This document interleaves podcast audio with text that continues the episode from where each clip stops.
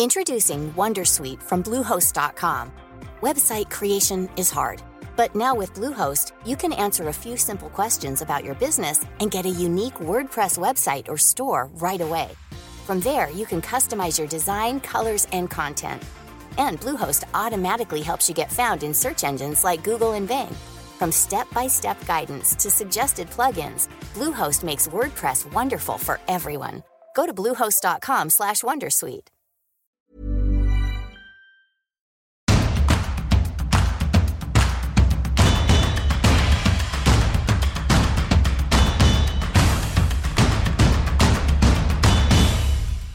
Salut à toutes et à tous, bienvenue dans Tour d'Europe, votre émission sur l'actualité du football européen. Je suis Arthur Merle et je suis très content de vous retrouver pour cette nouvelle émission.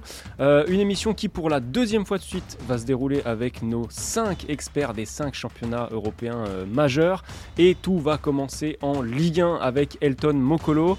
Euh, il y a plusieurs enseignements à tirer de la 38e journée, mais il y a aussi un focus à faire sur ces informations qui envoient Julian Nagelsmann et Thierry Henry du côté du PSG.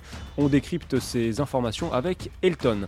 Comment ensuite ne pas parler de Liga et de Karim Benzema qui a disputé dimanche son dernier match avec le Real Madrid? Pourquoi part-il maintenant? On va poser la question à Anna Caro. Un tour ensuite en Serie A où on va tenter de sécher nos larmes après l'annonce de la retraite de Zlatan Ibrahimovic dimanche soir. Quelle empreinte a-t-il laissé en Italie et dans le football mondial? On parle de ça avec Guillaume Maillard Pacini. On rejoindra ensuite la Première Ligue où Philippe Auclair eh bien, euh, se lancera, se projettera avec nous sur cette finale à venir de Ligue des Champions entre Manchester City et l'Inter Milan. City doit-il vraiment gagner la C1 pour prouver sa valeur On posera la question à Philippe avant de terminer en Allemagne où notre expert Bundesliga David Lortolari euh, reviendra avec nous sur cette finale de Coupe d'Allemagne remportée par Leipzig mais célébrée un petit peu sous les sifflets. Pourquoi tant de haine pour Leipzig? On posera la question à David. Voilà pour le programme. Le rappel, c'est toujours le même. Tour d'Europe est à retrouver sur toutes les plateformes de podcast en tapant Eurosport Football Club. Et puis, bien sûr, vous retrouvez aussi les, les meilleurs moments de l'émission en vidéo sur eurosport.fr. Voilà, le point est complet. On peut commencer. On attaque donc ce Tour d'Europe en Ligue 1 avec notre spécialiste du football français, Elton Mokolo. Salut Elton, comment ça va? Bonjour Arthur, écoute, ça va très bien, même si on vient de quitter euh, la Ligue 1 saison 2022-2023. Ça va faire un peu bizarre. On est déjà nostalgique, mais avant de, de, pleurer et de sortir les mouchoirs, on va quand même débriefer ce qui s'est passé dans cette 38e journée. Euh, bon, pas mal de choses à retenir entre euh, la qualification en Ligue Europa du Stade Rennais, le sabordage de l'AS Monaco et la descente de la JOCR. Bon, qu'est-ce que tu retiens toi? Euh, ce que je retiens, c'est le sabordage de l'AS Monaco parce que je nourrissais beaucoup d'ambition et beaucoup d'espoir pour Monaco avec euh, l'an 2 euh, de Philippe Clément sur cette capacité, notamment dans un premier temps à aller sur le podium et dans un deuxième temps, pourquoi pas aller titiller le PSG, ce qui a été le cas notamment en début d'année 2023. Non seulement ils n'ont pas réussi à aller sur le podium, mais ils se sont sabordés en fin de saison avec notamment un rythme de maintien à la fin. Donc c'est vraiment une déception pour Monaco qui ne sera pas européen. Il faut savoir que depuis que Monaco est remonté en Ligue 1 en 2013, sur une saison à 38 matchs, c'est la deuxième fois seulement qu'ils sont hors podium. Donc euh, c'est un événement qui mérite d'être signalé. Bon, il y a autre chose qui m'a un petit peu marqué, c'est les départs un peu par la petite porte. Alors, celui de Christophe Galtier n'est pas encore acté, mais Dicor Tudor et Christophe Galtier. Tudor qui a esquivé la presse euh, après sa dernière sur le banc de l'OM, et puis Christophe Galtier sifflé au moment de la remise des trophées. Un peu triste euh, ces images pour terminer. Oui, évidemment, d'autant plus que pour Igor Tudor, on a eu euh, notamment Pablo Longoria qui avait été présent, notamment pour annoncer officiellement qu'Igor Tudor quittait l'Olympique de Marseille. Donc on avait dans l'idée qu'il y avait de la sérénité du côté olympien. Et là, voir Igor Tudor partir notamment comme ça, après une défaite face à Ajaccio, déjà relégué, c'est quelque chose de bizarre même pour Christophe Galtier, bon, même s'il y a évidemment beaucoup de polémiques autour euh, de sa présence en tant qu'entraîneur euh, du PSG, on se dit que c'était un soir de titre, il fallait bien le célébrer. Alors Christophe Galtier s'est réfugié en disant que euh, notamment ces moments-là appartenaient aux joueurs. Enfin, quand on voit Luis Campos qui est sur la photo notamment, ça pose quand même question. Donc ouais, c'est deux images qui sont assez tristes, notamment par rapport à la saison que les deux ont fourni pour différentes raisons. Bon, le PSG et les entraîneurs du PSG, on va continuer à en parler. C'est notre sujet principal du jour, Elton. On a plusieurs informations, notamment en France, de la part de Foot Mercato, de l'équipe, qui indiquent que Julian Nagelsmann est une piste assez sérieuse pour euh, reprendre le flambeau euh, du côté du PSG. mais Nagelsmann n'arriverait pas tout seul puisque Thierry Henry pourrait être son principal adjoint. Euh, bon, la première question, elle est simple. Qu'est-ce que ça t'inspire, ce duo Elton? Ce que ça m'inspire, c'est que c'est euh, atypique parce qu'ils euh, n'ont pas de passé commun. Parce que traditionnellement, quand un entraîneur numéro 1 arrive dans un club, il arrive avec sa garde rapprochée. Alors attention, Nagelsmann peut toujours arriver avec un, autre adjoint qu'il a connu notamment du côté d'Offenheim, notamment du côté de Leipzig, notamment du côté de Bayern. Je spécule bien évidemment, mais ce que je veux dire par là, c'est que a priori, quand on connaît notamment le parcours récent de Thierry Henry, on l'avait vu en tant que coach numéro 1 à Monaco, du côté euh, de la MLS.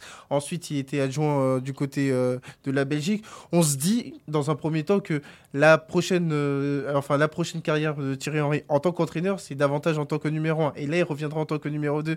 Ça va poser question, notamment sur la question de l'attelage. Alors, il y a des choses qui sont très importantes. Je pense que Nagelsmann a tiré beaucoup d'expérience du côté de son passage au Bayern, à savoir que Évidemment, tactiquement, Nagelsmann connaît euh, bien son travail, mais on a vu notamment euh, par rapport à ce qu'il disait au Bayern qu'il y avait eu un défaut d'autorité. Et je pense qu'avec Thierry Henry qui a la connaissance Ligue 1, qui a notamment une aura médiatique et une aura dans les vestiaires qui est très importante, je pense que Nagelsmann cherche à notamment avoir une caution à l'intérieur d'un vestiaire. Mais maintenant, est-ce qu'on a deux numéros 1 Parce que moi, je considère Thierry Henry comme un numéro 1 en tant que coach. Est-ce qu'ils vont bien cohabiter?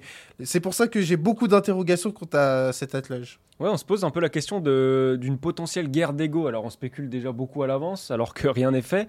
Mais on sait que Julian Nagelsmann, il a le sien. Euh, il a une belle estime de lui-même. Thierry Henry a le sien aussi. Et puis, il y a Luis Campos, là au milieu.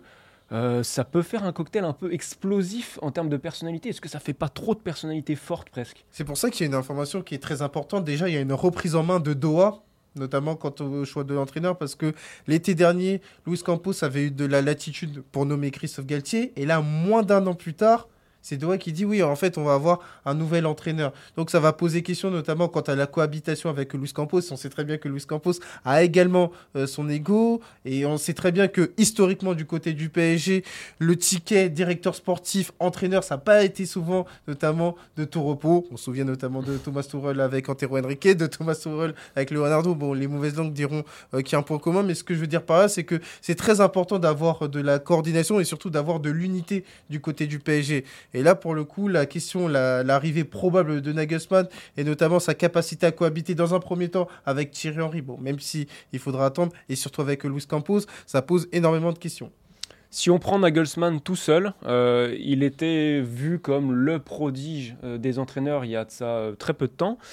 Est-ce que selon toi, son, passage au Bayern a un petit peu écorné cette image? Est-ce qu'il a toujours autant de crédibilité, j'allais dire, pour reprendre un club comme le PSG après son, ce qu'on peut qualifier de semi-échec peut-être au Bayern? C'est l'histoire de, l'entraîneur, à savoir que c'est le jugement permanent. J'ai même envie de te dire, que tu remets ta ceinture de boxe en jeu à chaque fois euh, que tu es entraîneur.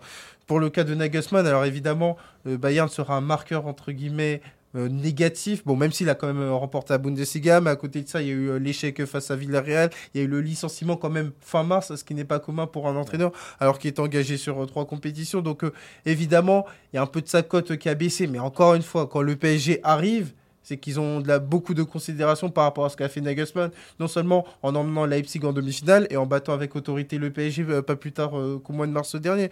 Donc euh, par rapport à ça, oui, évidemment, Nagelsmann, par rapport aux aspirations qu'il avait à l'été 2021 quand il arrive au Bayern, c'est sûr que c'est pas comme c'est pas comme cet été-là, mais pour autant, ça reste un entraîneur euh, qui a de la valeur, ça reste un entraîneur qui est amené notamment à avoir son importance dans le monde du football. Je vais même te dire quelque chose. Carlo Ancelotti, après Parme, il passe à la Juve. C'est un échec qui est cuisant pour euh, Carlo Ancelotti. Il a rebondi du côté de Milan et aujourd'hui c'est quand même le recordman en termes de Ligue des Champions. Je souhaite évidemment la même carrière pour Nagelsmann. Donc euh, tout ça pour dire que encore une fois pour un entraîneur, il y a des nouvelles opportunités qui arrivent et là pour le coup c'est le PSG qui arrive. On a parlé de Tottenham, on a parlé de Chelsea. A priori, c'était deux équipes qui n'étaient pas vraiment matures, notamment pour avoir un Nagelsmann en tant que coach, parce qu'ils étaient notamment à des stades de projet qui étaient vraiment euh, très flous, notamment à identifier. Là, du côté du PSG, bon, même s'il y a beaucoup d'instabilité, notamment à l'intérieur du club, ça reste quand même un club qui a énormément de potentiel et surtout un présent très intéressant dans la perspective de la Ligue des Champions. Bon, on va suivre ça de, très près. A priori, le dossier pourrait euh, bouger de manière assez conséquente cette semaine, donc on va évidemment suivre ça de près. Merci beaucoup, Elton, pour ton analyse. on te retrouve avec Cyril la semaine prochaine pour la dernière de la saison, et nous, on file du côté de la Liga. On enchaîne donc avec la Liga et on retrouve notre spécialiste du foot espagnol, Ana Caro. Salut Anna, est-ce que tout va bien? Ça va très bien et toi? Ça va bien, merci. Euh, bon, on a un gros sujet du jour, Karim Benzema, mais avant on va quand même parler euh, terrain et on va parler euh, bah, de cette 38e et dernière journée de Liga. On a eu deux multiplex dimanche en fin de journée puis en soirée. Euh, qu'est-ce qu'on en retient, Anna, tout simplement Alors déjà, on a euh, le premier, Multiplex, où euh, c'était une lutte très très acharnée pour la septième place, qui est qualificative pour la Coupe, la Ligue Europa Conférence. et finalement, c'est Osasuna qui a décroché son billet pour la C4, qui est de retour en Coupe d'Europe 16 ans après. ils l'ont vraiment bien fêté hein, du côté d'Osasuna. eux qui avaient perdu la Coupe du Roi, alors qu'ils auraient, ça aurait pu leur permettre de se qualifier en Coupe d'Europe. ben voilà, ils se rattrapent là avec une petite blague en plus de l'entraîneur de, d'Osasuna sur, ce, sur cette qualification euh, en disant, entre guillemets, bon, voilà, nous, euh, on allait la chercher, cette Coupe d'Europe.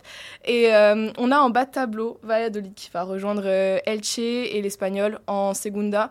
On savait déjà pour Espagnol et Elche, c'était un finish très très tendu. et on a du côté du Celta une belle histoire puisque c'est Gabri Veiga qui met un doublé contre le Barça et qui permet au Celta de se maintenir en Liga alors que c'était assez compromis. je vous en avais parlé en début de saison, c'est vraiment une des révélations de ce championnat. Et euh, il a bien succédé à Iago Aspas, qui est l'habituel homme du maintien côté Celta et qui là cette fois-ci était blessé. Mais voilà, il a pu se reposer sur un autre enfant du club euh, qui est Gabri Vega. Bon Anna, tu me vois venir pour la suite de, ce programme. Euh, la grosse nouvelle du week-end en Liga et bien au-delà, c'est le dernier match de Karim Benzema avec le Real Madrid et l'annonce de son départ donc à l'issue de, cette saison. alors, on va déjà refaire un petit peu la chronologie et essayer de comprendre ce qui s'est passé. Parce que jeudi, on a un Karim Benzema qui nous dit faut pas croire tout ce qui se dit sur Internet et grosso modo, euh, je vais rester au Real. Et puis dimanche, communiqué que personne n'attend, qui annonce le départ de Benzema. Comment on explique ça en Espagne? Alors en Espagne, on retrace en fait toute la chronologie qui a mené à tout ça. Il euh, faut se rappeler que début mars, on avait, euh, El Mundo qui racontait que euh, Benzema disposait d'une énorme offre sans dire où. on a fini par savoir que c'était donc en Arabie Saoudite qu'on lui proposait 200 millions d'euros net d'impôts pour, deux, pour deux ans. donc c'est cette offre-là en fait qui aurait fait basculer Karim Benzema et qui qui se serait dit que bon, bah, ça y est, on va mettre fin à, sa page euh, au Real Madrid. Euh, si on se souvient bien, il est ballon d'or et derrière, tous les médias madrilènes affirment que, euh, vu qu'il est ballon d'or, il va être prolongé avec le Real Madrid puisqu'il y avait une clause dans son contrat qui le prolongeait automatiquement pour une saison de plus s'il était ballon d'or c'est un sujet qui est revenu des tas de fois euh, dans la presse madrilène sans qu'on ait aucun communiqué, sans qu'on ait aucune officialisation de la part du Real de euh, bah, la fameuse prolongation du contrat de Karim Benzema. Donc c'était un peu le premier indice, on va dire, mais euh, sachant que il y a d'autres joueurs dans dans l'équipe qui doivent être prolongés, mais dont on n'a toujours pas l'officialisation, Kroos et Modric on pouvait se dire qu'ils euh, allaient faire un tir groupé entre guillemets en fin de saison et que voilà tout, tout irait bien.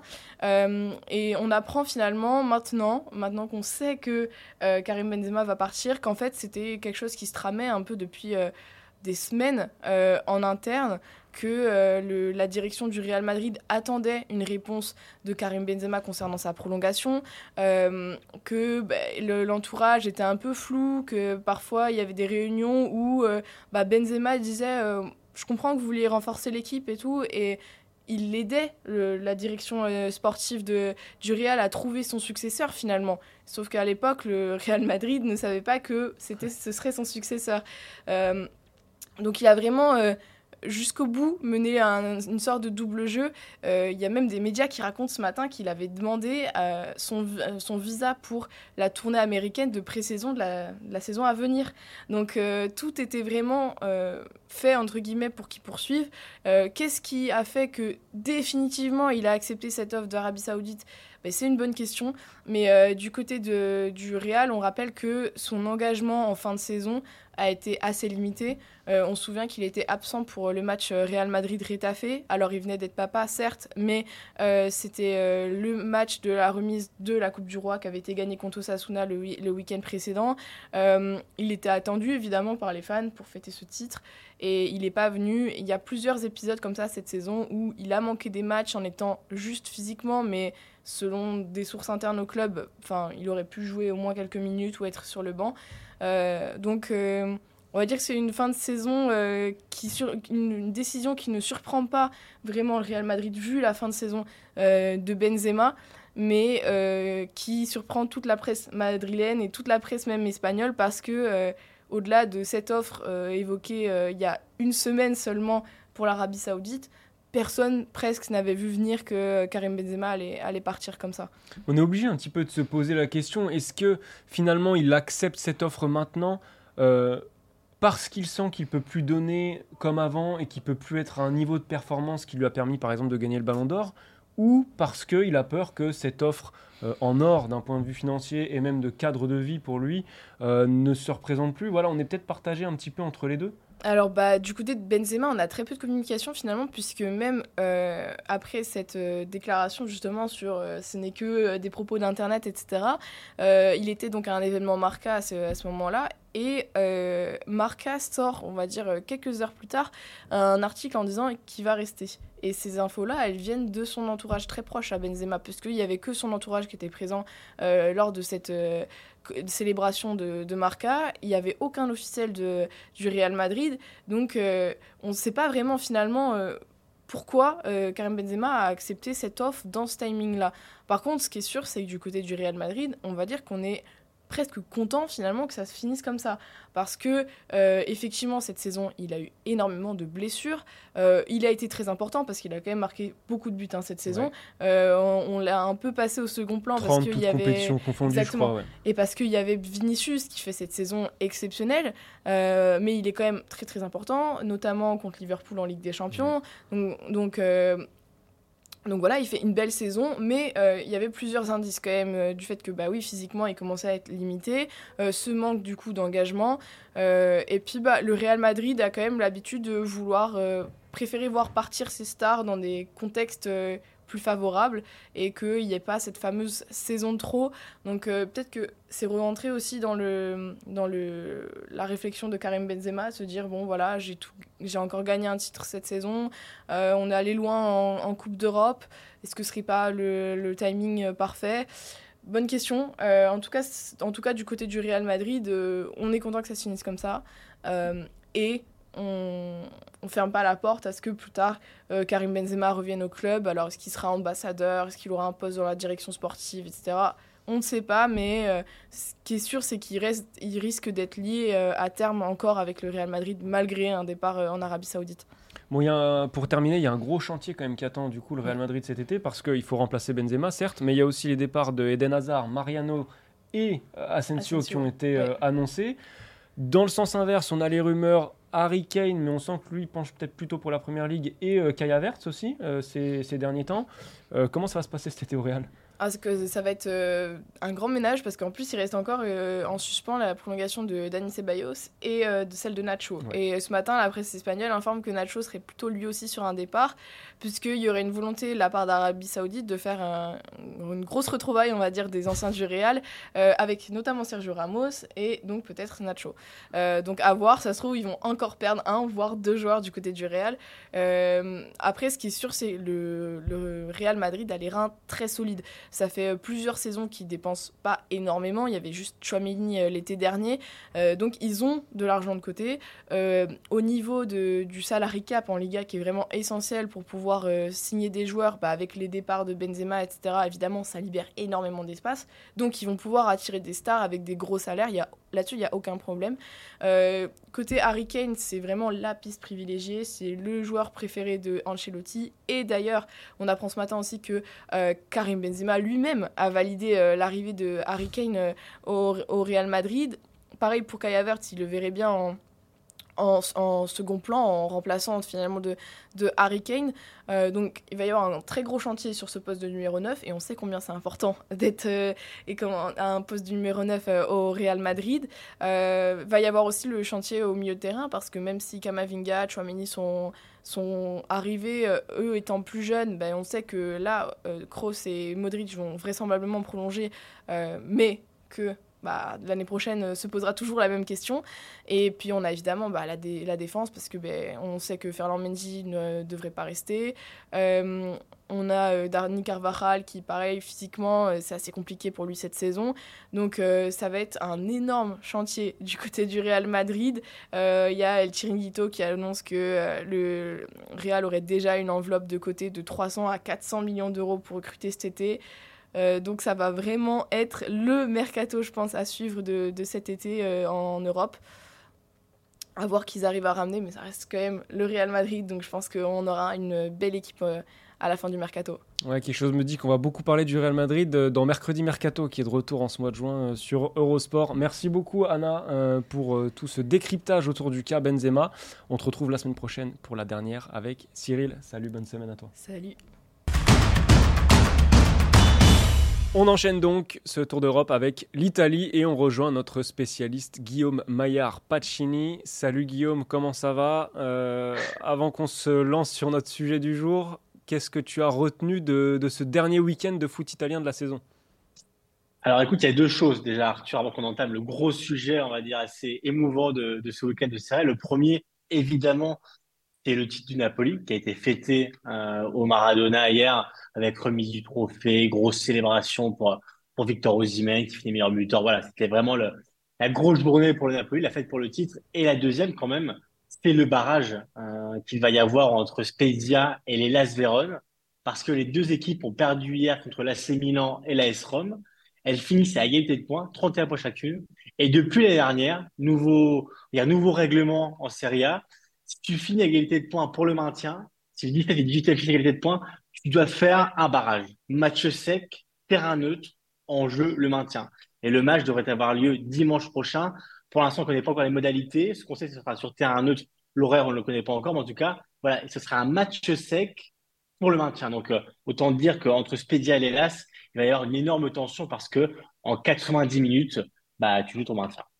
Bon, on sortira les popcorns, Guillaume, mais avant de sortir les popcorns pour ce match, on va, on va sortir notre boîte à mouchoirs quand même, parce que c'est notre sujet du jour. Euh, la retraite de Zlatan Ibrahimovic, annoncée euh, dimanche soir à San Siro devant le public euh, du Milan. Alors, on avait vent depuis quelques jours que l'aventure au Milan se, se, terminerait à la fin de cette saison.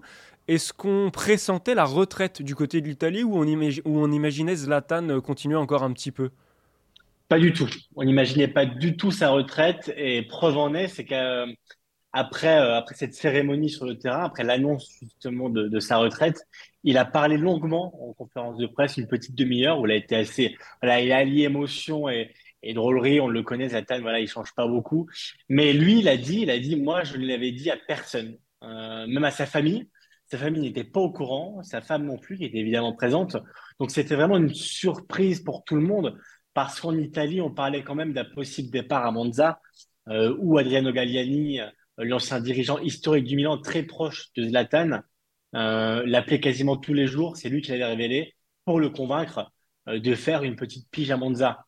Ça n'a pas fonctionné. Zlatan a probablement compris, il a dit lui-même que son corps, cette saison, à 41 ans, lui avait dit stop, parce qu'il a fait très peu de matchs, il a eu beaucoup de blessures.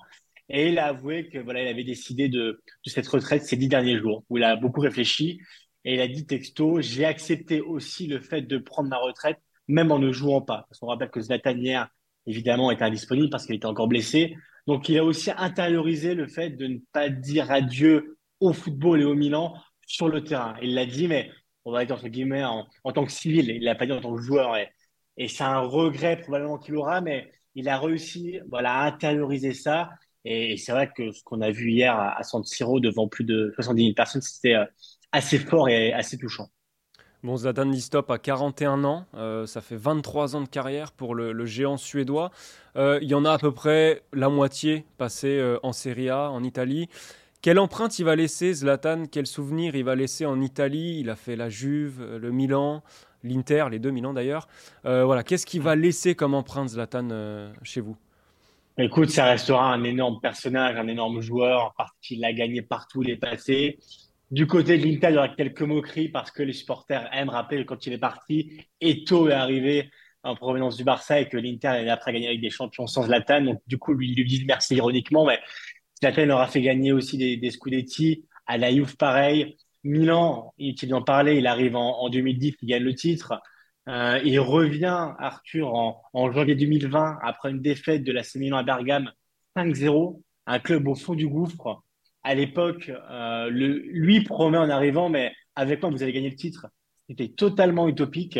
Il arrive, et, un an et demi après, il arrive à gagner le, le Scudetto avec la Milan, parce que sans lui, probablement, euh, le club lombard, ne serait jamais arrivé. Donc, il va laisser la trace d'une légende, parce que Zlatan Ibrahimovic est une légende du football c'est un personnage clivant, évidemment, parce que il y a toujours ce côté folklorique, mais toutes les personnes qui l'ont côtoyé, tous ces anciens coéquipiers, Arthur, te parlent toujours d'un homme au grand cœur, euh, parce que c'est pas le Zlatan, évidemment, qu'on connaît avec ses grandes tirades, ses grandes phrases encore qu'il a eu hier, quand il a dit, par exemple, quand je me suis levé dimanche matin et que j'ai vu que, que, le, que le ciel était mauvais et qu'il pleuvait, je me suis dit que Dieu aussi était triste que Fred Martial. Donc, tu vois, c'est Zlatan, mais derrière ce personnage qu'il a créé lui-même, il y a vraiment quelqu'un de très sensible. On l'a vu hier, il a résisté, résisté, résisté avant de fondre en larmes parce que même pour lui, c'était trop dur.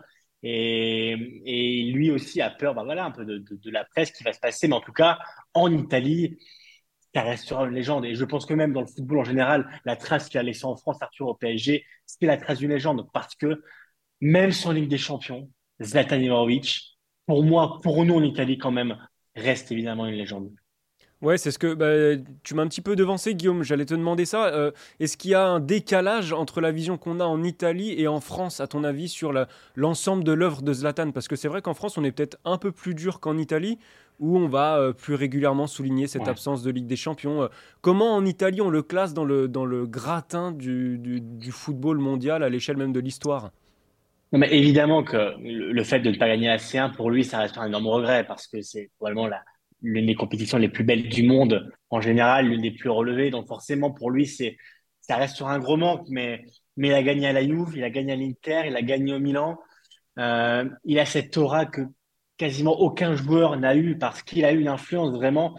Euh, tout, toutes les sources que moi je peux avoir dans les clubs, même à l'AC Milan, même cette saison où il n'a pas joué quasiment du tout, euh, Milan a connu une période compliquée en janvier. Et ben à un moment, Zlatan, qui ne jouait plus, a dit bah, envoyez-moi devant la presse, moi je vais parler. Il a remobilisé tout le monde. Et Milan a recommencé petit à petit En fait, Zlatan, c'était vraiment quelqu'un qui t'apporte au quotidien. Et si aujourd'hui, par exemple, je prends un exemple récent, si aujourd'hui Raphaël Leao est probablement l'un des meilleurs ailiers du monde, euh, il a été élu meilleur joueur de Serie A la saison dernière, c'est aussi grâce à Zlatan. Parce que Zlatan, en arrivant, a dit lui, il est très fort et je vais le prendre sous mon aile pour le faire progresser. En fait, Zlatan, tous les témoignages que tu peux lire, c'est de l'exigence, quotidienne à l'entraînement. C'est un joueur qui veut toujours plus. Hier, il l'a dit en conférence de presse, il a dit parfois c'était fatigant d'être moi parce que je ne me reposais jamais. Je voulais toujours plus. Je gagnais un titre, j'en voulais deux. J'en gagnais deux, j'en voulais trois. C'est quelqu'un qui t'apporte toujours au quotidien, qui, qui a cette faculté à te t'emmener toujours vers le haut. Même une équipe comme l'AC Milan à l'époque, en 2010, enfin, en 2020, janvier 2020, qui était au fond du trou, Nathan l'a pris par la main et, et a réussi à la relever. C'était une équipe très jeune. Lui, il a dit, j'avais déjà deux enfants à la maison, j'en ai eu 25 autres en revenant à l'AC Milan parce que c'était que des jeunes et il les a emmenés vers le Scudetto. Et pour moi, Zlatan, vraiment, c'est tout ça. C'est cette capacité à t'emmener vers le haut et à quasiment te changer une carrière parce qu'il y a une influence positive généralement sur tous les joueurs. Et c'est pas moi qui le dis, c'est tous ces anciens coéquipiers au PSG, à la Juve, à l'Inter, au Milan, qui te disent ce joueur-là, voilà, il a vraiment quelque chose de plus. Et, ça, c'est quelque chose qui, pour moi, est, est des plus grands. Bon, ça fait un bel hommage supplémentaire rendu par Guillaume Mayer-Tachini à, Zlatan Ibrahimovic. Guillaume, avant de se quitter, un tout petit mot, euh, on va faire vite, mais un tout petit mot sur, euh, sur l'Inter avant cette finale de, Ligue des Champions contre City. On parle évidemment dans la presse européenne de cette finale euh, bah, par le prisme Manchester City en, principal. Mais du côté de l'Inter, bon, j'imagine qu'il y a un plan et, qu'on y croit quand même. Écoute, on y croit. Euh, ce qu'on peut dire déjà, c'est que l'Inter est en grande forme. Euh, L'Inter n'a jamais été, aussi en forme cette saison. Euh, elle arrive lancée. Euh, c'est huit victoires lors des neuf derniers matchs en Serie A. C'est un Lukaku qui est revenu en grande forme après une première partie compliquée. C'est un Lautaro qui marche sur l'eau. Donc vraiment, l'Inter, samedi, alors on touche du banc en Italie parce que voilà, on espère qu'il n'y aura pas de blessés, mais en tout cas, aujourd'hui, l'Inter arrive au meilleur moment. Donc, elle aura probablement pas de regrets parce qu'elle arrive au top de sa forme. Après, sur le papier, Arthur, on va pas se mentir, euh, Manchester City est immensément favori. On, se souvient en Italie de la première mi-temps face au Real qui, nous a marqué, euh, qui nous a dit bon, ok, ça va être compliqué en finale, mais mais l'Inter y croit. L'Inter euh, n'arrive pas vaincu. Inzaghi, il a dit samedi, il a dit nous, on y va pour la gagner. Euh, on n'y va pas pour faire les sparring partners. et on a aussi envie de croire, Arthur, à ce côté, tu sais, un peu mystique. City n'a jamais gagné. L'Inter a gagné trois fois, donc on a aussi envie de croire peut-être à cette échelle-là en l'inexpérience euh, d'une équipe qui, pour l'instant, marche sur l'eau. Donc euh, voilà, ça va être compliqué, mais en tout cas, l'Inter y croit et l'Inter a envie d'aller au bout. Donc euh, voilà, ça va pas être facile, mais l'Inter joue sa carte à fond et attention parce que l'équipe, l'Inter pardon, a une équipe expérimentée. c'est une équipe qui, connaît voilà le, le, football et sur 90 minutes, tu sais pas, ça peut aller très vite au football. Donc voilà, ça va être, ça va être un match pour moi assez, assez tendu, assez, assez complexe. Si l'Inter arrive un peu voilà, à tenir dans la durée, peut-être que City pourrait se crisper et, voilà, peut-être que des brèches pourraient s'ouvrir. Mais en tout cas, l'Inter arrive vraiment au meilleur moment et ça, c'est, ce qui compte pour Inzaghi parce que voilà, cette saison, c'était assez complexe pour l'Inter et, arriver maintenant comme ça dans, ce, dans cette état de forme-là, c'est vraiment une, une bonne nouvelle pour, pour Inzaghi. Bon, merci pour cette analyse euh, très complète, Guillaume. Nous, on va continuer de bah, se pencher sur cette finale, mais côté anglais avec euh, Philippe Auclair. Euh, on rejoint donc maintenant la Première Ligue. On enchaîne avec l'Angleterre et on retrouve notre spécialiste du football anglais, Philippe Auclair. Salut Philippe, euh, j'espère que tu vas bien et que tu as passé un, bon week-end. Alors en Angleterre, l'actu du week-end, c'était évidemment cette finale de FA Cup entre Manchester City et Manchester United. Victoire de City. Alors pour ceux qui profitaient du soleil ou de Roland Garros, est-ce qu'on a eu droit à une belle finale Philippe? Euh, je pense que oui, on peut laisser une, bonne finale, voire même une très bonne finale, euh, d'un excellent niveau. Bon, de toute façon, avec Manchester City euh, à, l'affiche, il serait difficile qu'il en aille autrement. Mais Manchester United, même bon, s'ils ont montré leurs limites face à, à ce qui est sans doute la meilleure équipe d'Europe, la meilleure équipe du monde en ce moment, se sont battus vaillamment, se sont créés des occasions. On a failli avoir un but égalisateur dans les arrêts de jeu. on a vu une démonstration, on va en reparler, de l'un des tout simplement d'un joueur qui est en train euh, sur le tard, à presque 32 ans, euh, de, s'imposer dans l'histoire de Manchester City, mais aussi du championnat d'Angleterre, comme tout simplement l'un des meilleurs milieux de terrain qu'on ait vu, euh, certainement depuis le début du siècle, je dirais depuis peut-être un peu plus longtemps que cela, pour la personne d'Ilkay Gundogan, mais on va en reparler. Et donc, oui, une, belle finale et un nouveau doublé pour, pour Pep Guardiola, après celui accompli en, en 2019 et qui sait peut-être déjà un triplé. C'est assez, assez marrant d'ailleurs parce que c'est une finale qui s'est jouée dans le présent, mais j'allais dire elle s'est un peu jouée dans l'avenir aussi, parce que bien évidemment tout le monde sait ce qu'il y a derrière euh, cette, cette FA Cup et ce onzième trophée majeur de l'ère Guardiola à Manchester City. Effectivement, on va se projeter ensuite sur cette finale de Ligue des Champions qui attend Pep Guardiola et ses troupes.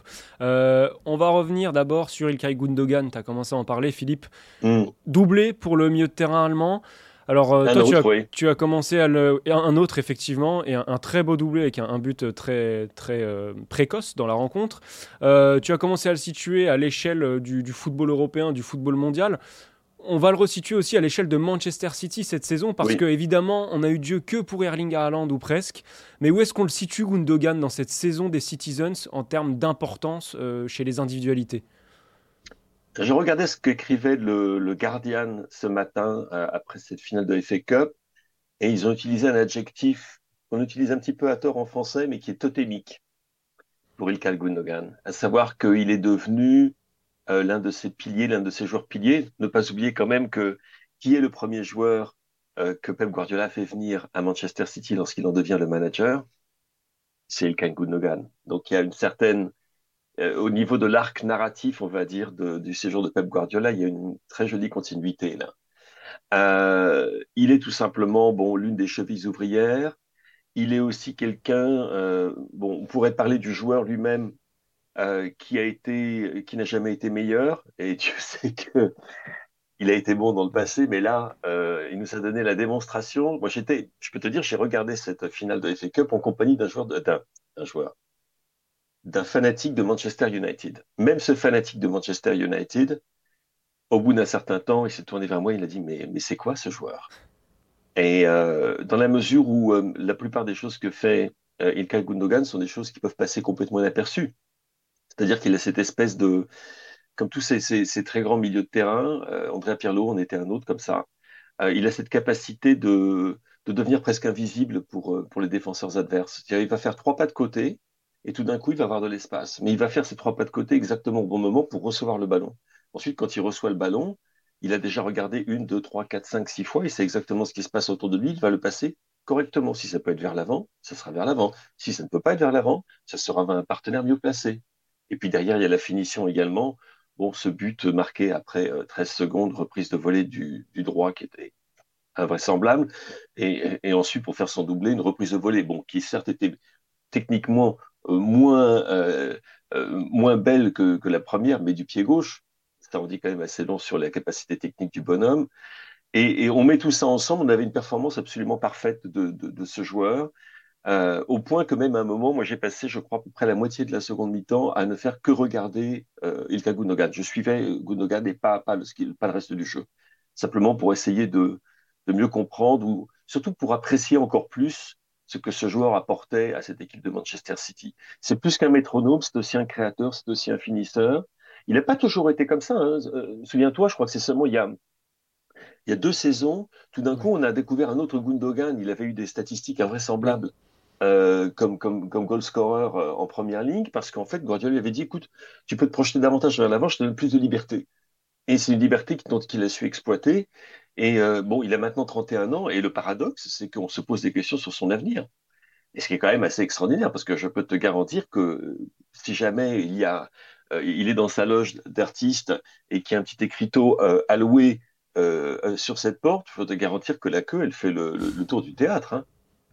Effectivement, Gundogan, euh, on, va, on va en reparler dans les semaines à venir parce que son avenir euh, fait, débat. Euh, bon, à plus court terme, il y a une finale de Ligue des Champions qui nous attend entre City et l'Inter Milan, évidemment, samedi soir.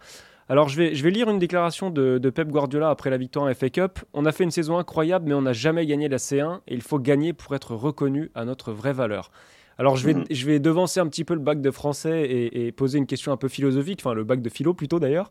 Euh, est-ce que City doit vraiment gagner la C1 pour prouver sa valeur? Pourquoi je pose cette question? C'est parce que Pep Guardiola a souvent loué presque plus euh, la Première Ligue et son importance que la Ligue des Champions ces derniers temps.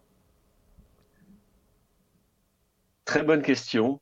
Question un petit peu ambiguë, question un peu paradoxale, question un peu contradictoire. Parce qu'en effet, je pense qu'on parle de deux dimensions différentes. On parle d'une dimension sportive et d'une dimension historique. Si on parle de la dimension sportive, il fait aucun doute que d'une certaine manière, je sais que ça peut paraître paradoxal, c'est beaucoup plus compliqué de gagner le championnat d'Angleterre que de gagner la Ligue des Champions. La Ligue des Champions, il y a une énorme part de chance. Euh, il n'y a pas que la chance, bien évidemment, mais ce sont des épreuves, excusez-moi, des confrontations directes, et donc il y a dans cela une part de chance qui n'existe pas en championnat d'Angleterre. Le championnat d'Angleterre, c'est l'épreuve de vérité, c'est celle qui, au terme de la saison, quiconque gagne le championnat d'Angleterre aura été la meilleure équipe. Et là, il n'y a absolument aucune discussion. Alors que l'on pourrait discuter, savoir si euh, certains vainqueurs passés de, de, la Ligue des Champions étaient nécessairement la meilleure équipe d'Europe cette année-là. Ben, je pense en particulier quand Chelsea l'a gagné il n'y a pas si longtemps que cela. Hein, ou même lorsque le Real Madrid l'a gagné, euh, en faisant ce parcours absolument hallucinant de remontada sur remontada sur remontada, était-ce la meilleure équipe d'Europe? Certainement pas. Par contre, c'était la meilleure équipe de Ligue des Champions. Donc, le paradoxe, il est un petit peu là. Mais bien évidemment, lorsqu'on est depuis aussi longtemps dans un club que les Pep Guardiola, qu'on a cette espèce de... Euh, c'est pas une épée de Damoclès, c'est plutôt l'albatros du poème de Coleridge, euh, la, rime de l'ancien, euh, The Rime of the Ancient Mariner. Euh, C'est-à-dire ce, ce, fardeau dont on n'arrive pas à se débarrasser, c'est toujours bien évidemment, ben, il n'a pas gagné la moindre Ligue des Champions 2011, depuis 2011 quand il était avec Lionel Messi. Euh, pourtant, Dieu sait qu'il a eu des occasions. Lui a, il était avec le Bayern Munich, qui était quand même l'une des meilleures équipes d'Europe, qui était peut-être la meilleure équipe d'Europe à l'époque au passage. Il ne l'a pas gagné.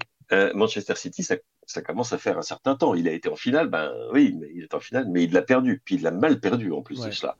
Donc, donc, si tu veux, du côté historique, on, place le sportif un petit peu à côté, mais du côté historique, c'est évident que c'est maintenant, c'est une occasion rêvée de faire quelque chose que seul Manchester United a fait dans l'histoire du football anglais.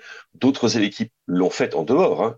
Le Bayern l'a fait, euh, euh, le Real l'a fait, le Barça l'a fait, l'Ajax d'Amsterdam l'a fait, la Juventus l'a fait, je crois, le, fameux triplé. Mais là, euh, devenir la deuxième équipe après Manchester United, ça serait quelque chose. Et puis, bon, bien évidemment, au niveau historique, là, cette fois-ci, il n'y a plus aucun doute. Tous ceux qui disent euh, oui, mais cette équipe de Manchester City, pour voir en Europe, elle s'est toujours pris les pieds dans le tapis. donc, elle, elle n'était pas parfaite, elle n'était pas une très grande équipe. Et donc, il y a un peu, il y a une obsession historique. Je pense que Guardiola veut que cette équipe de Manchester City euh, soit considéré l'égal des équipes de Barcelone de 2009 et de 2011 qu'il avait mené au titre européen. Même si ce titre européen n'est pas le plus grand ou meilleur révélateur de sa qualité. C'est paradoxal, mais c'est ainsi. Effectivement, et c'est à peu près que en première ligue qu'on peut avoir ce genre de, qu'on peut se poser ce, genre de questions vu la, puissance et la difficulté de, remporter ce mm. championnat. Bon, en tout cas, on suivra évidemment avec attention cette finale. Ce sera le dernier moment euh, fort de la saison de, club. Merci Philippe pour euh, ton analyse et on te retrouve avec Cyril pour euh, l'épisode bilan la semaine prochaine. À très vite. On termine ce tour d'Europe en Allemagne avec notre spécialiste du football allemand, allemand pardon, David Lortolari. Salut David, comment ça va? Est-ce que ton, week-end de football était bon? Salut Arthur, ça va bien? Ouais, un, week-end de football toujours euh, émotionnel avec une finale de coupe comme ça. Et puis on est en plein milieu de l'aller-retour des, barrages pour l'accession-relégation, première, deuxième division avec deux places fortes du foot. Donc euh, on n'a pas tout à fait fini avec le suspense euh, cette saison en Allemagne.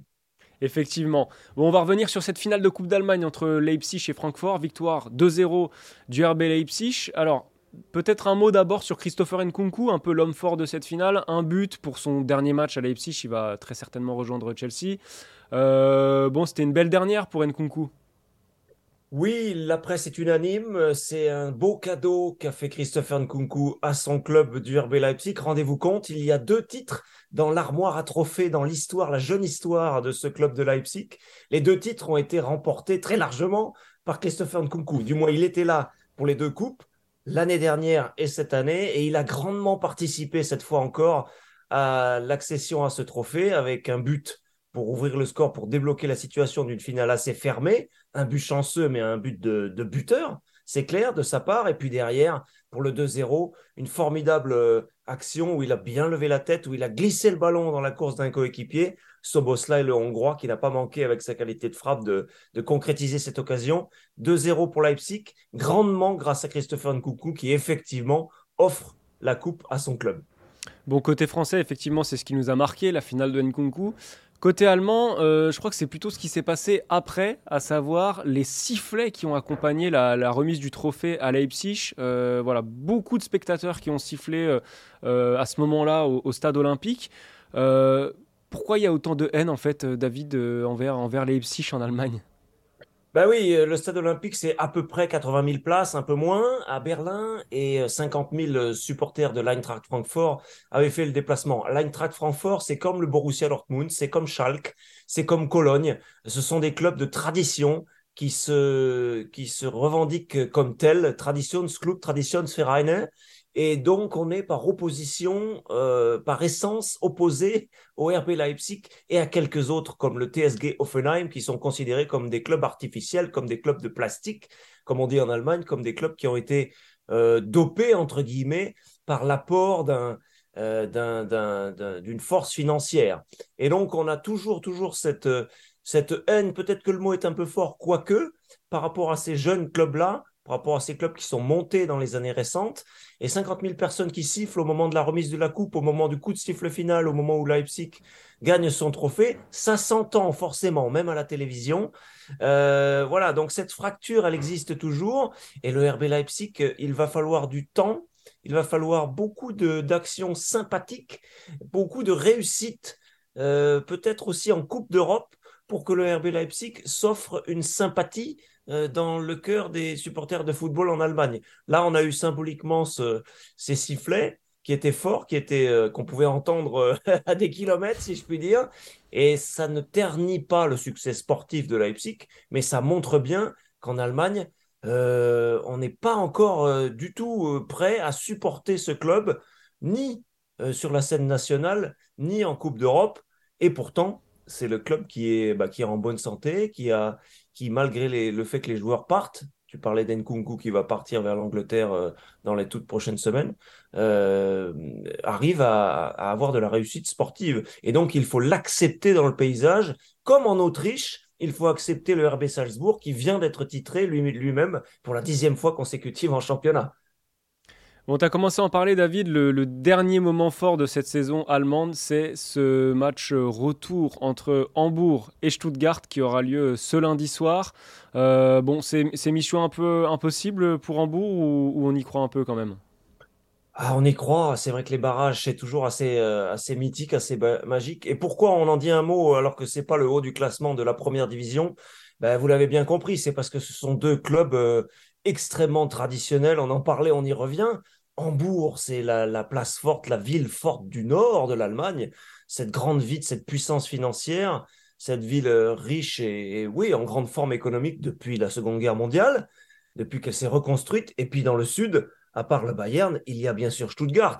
Donc un, choc entre le sud et le nord, c'est toujours euh, très suivi en Allemagne, même si là, il s'agit de rester pour Stuttgart ou d'accéder pour Hambourg à la première division. Tu as raison, 0-3 la défaite à Stuttgart pour Hambourg au, match aller de ces barrages la semaine dernière. C'était un score lourd, pas forcément très juste, mais, euh, mais Stuttgart a fait valoir sa réussite et sa qualité supérieure aussi peut-être sur le plan technique. Et il va falloir un exploit pour que Hambourg retourne le, le, score. Mais, mais, on le disait après le match, les joueurs, l'entraîneur d'Hambourg, on va être chez nous, dans notre stade, des dizaines de milliers de supporters pourquoi pas espérer? Il va falloir marquer très tôt ce lundi soir et espérer derrière un scénario favorable.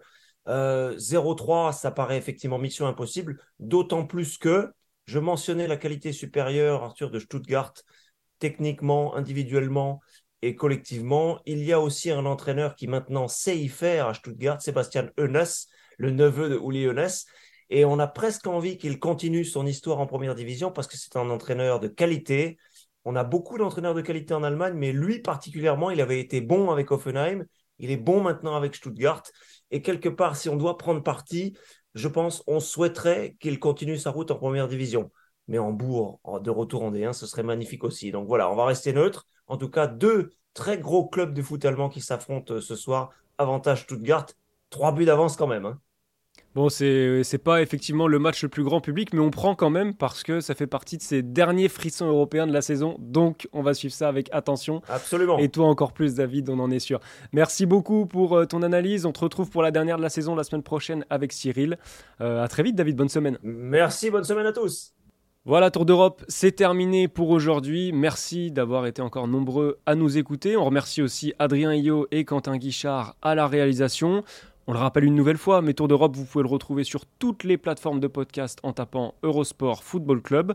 Euh, il reste encore une émission de Tour d'Europe. Ce sera avec Cyril la semaine prochaine. Vous serez évidemment très heureux de le, de le retrouver, j'en suis sûr, pour un épisode un petit peu bilan de cette saison européenne. Quant à moi, j'étais ravi de vous accompagner durant quelques émissions et on se retrouve très vite. À bientôt.